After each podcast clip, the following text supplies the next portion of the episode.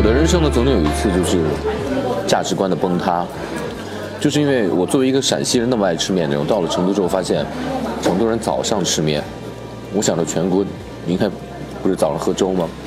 然后我才之前给大家讲了大概有十期，就是南方的面条，就是南方人早上把面条精致化，所以呢，我把它称之为成都的早面。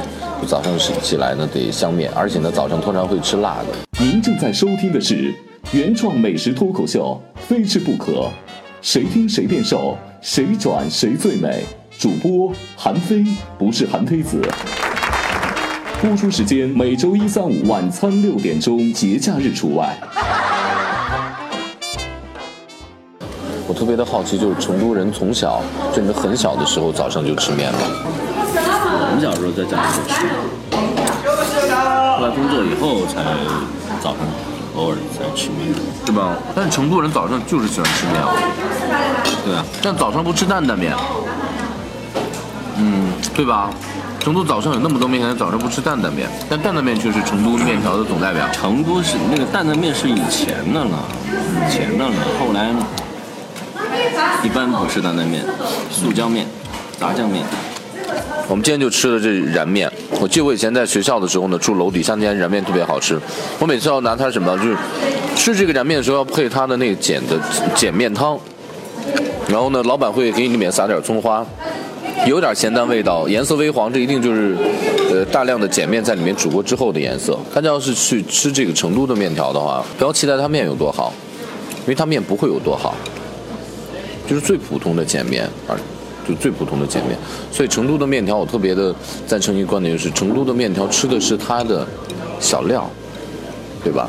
就是可能这儿列了二十种面，二十种面条是一样的，但是二十种小料和汤底是不一样的。嗯，像我们西北要吃的兰州牛肉面，我们的二十种汤底是一样的，但是可能二十种面条是不一样的，大概就是这样。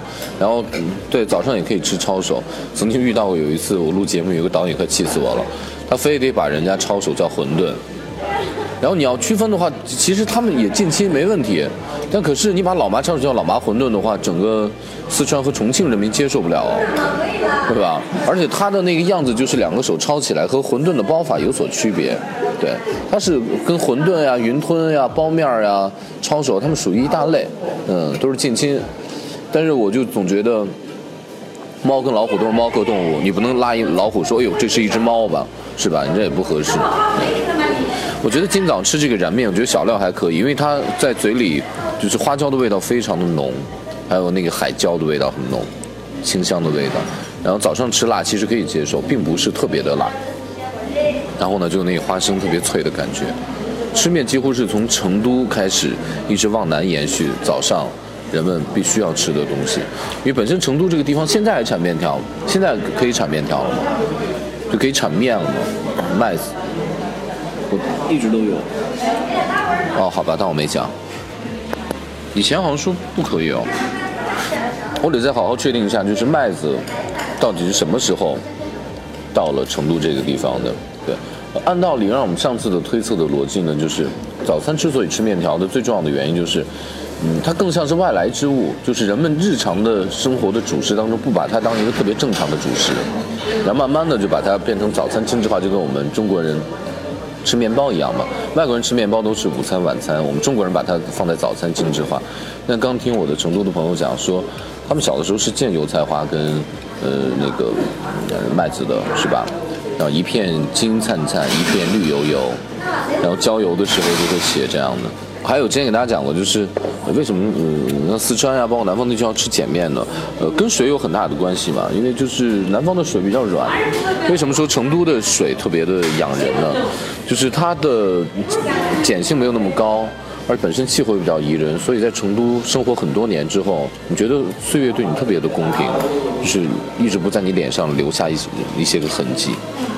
对，人一直会显年轻。比如说我身边这位朋友，他其实年纪已经不小了，但是我现在跟他十年前见他区别不大，就是没有什么。但我变老了好多啊，因为北方比较糙嘛。对，就是水太呃酸性太大了，太软了，然后必须得加大量的碱，然后才能让面条成型，能够撑起来。这是一个。另外一个呢，现在就从健康角度而言呢，碱面的确对身体好。